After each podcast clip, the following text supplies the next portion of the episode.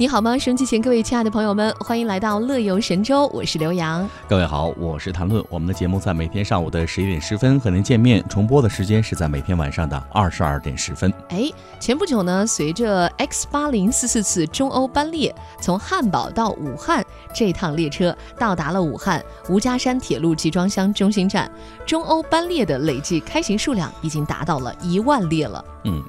记者采访了中国铁路总公司有关部门的负责人，负责人介绍说，中欧班列是指按照固定的车次、线路、班期和全程运行的时刻开行的，往来于中国和欧洲以及“一带一路”沿线各国集装箱国际铁路联运班列。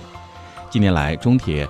中铁总秉承着共商、共建、共享的理念，充分发挥亚欧大陆铁路网络优势，不断提升中欧班列的服务质量和运行品质，实现中欧班列开行的数量和快速增长，有力地促进了中国对外开放和“一带一路”沿线国家经贸的往来。那目前，中欧班列已经成为了“一带一路”建设的标志性成果，被誉为是一带一路上的钢铁驼队。从二零一一年开行以来呢，中欧班列快速发展，规模数量呢呈现了井喷式的增长。其中呢，二零一一年到二零一六年历年分别开行了十七列、四十二列、八十列、三百零八列、八百一十五列，直到一千七百零二列。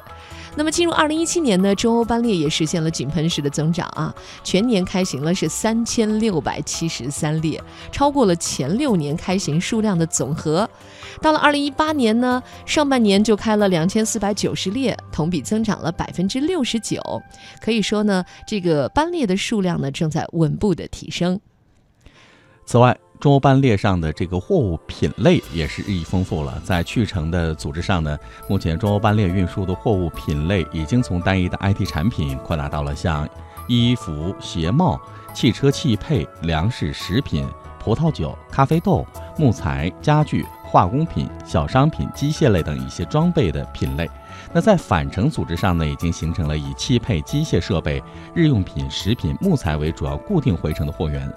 中欧班列的开行，不仅有力地促进了中欧之间的经贸往来，而且还极大丰富了沿线各国人民的消费生活。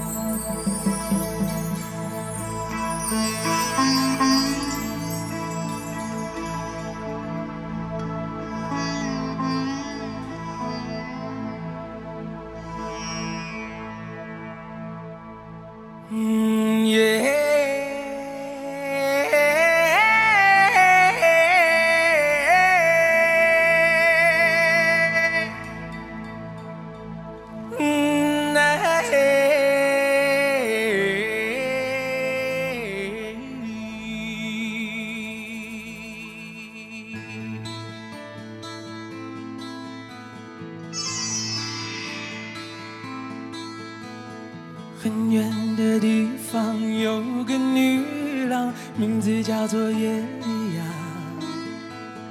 有人在传说，她的眼睛看了使你更年轻。如果你得到她的拥抱，你就永远不会老。为了这个神奇的传说，我要努力去寻找。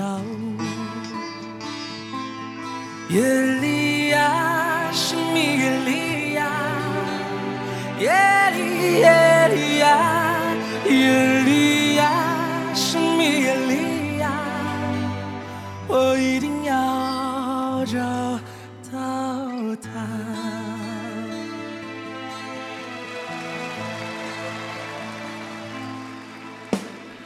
亚影的地方有个女郎，名字叫做耶利亚。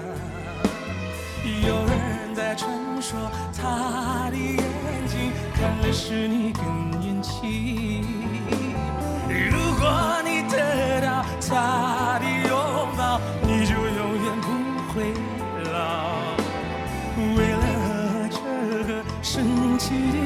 说，我要努力去寻找。夜里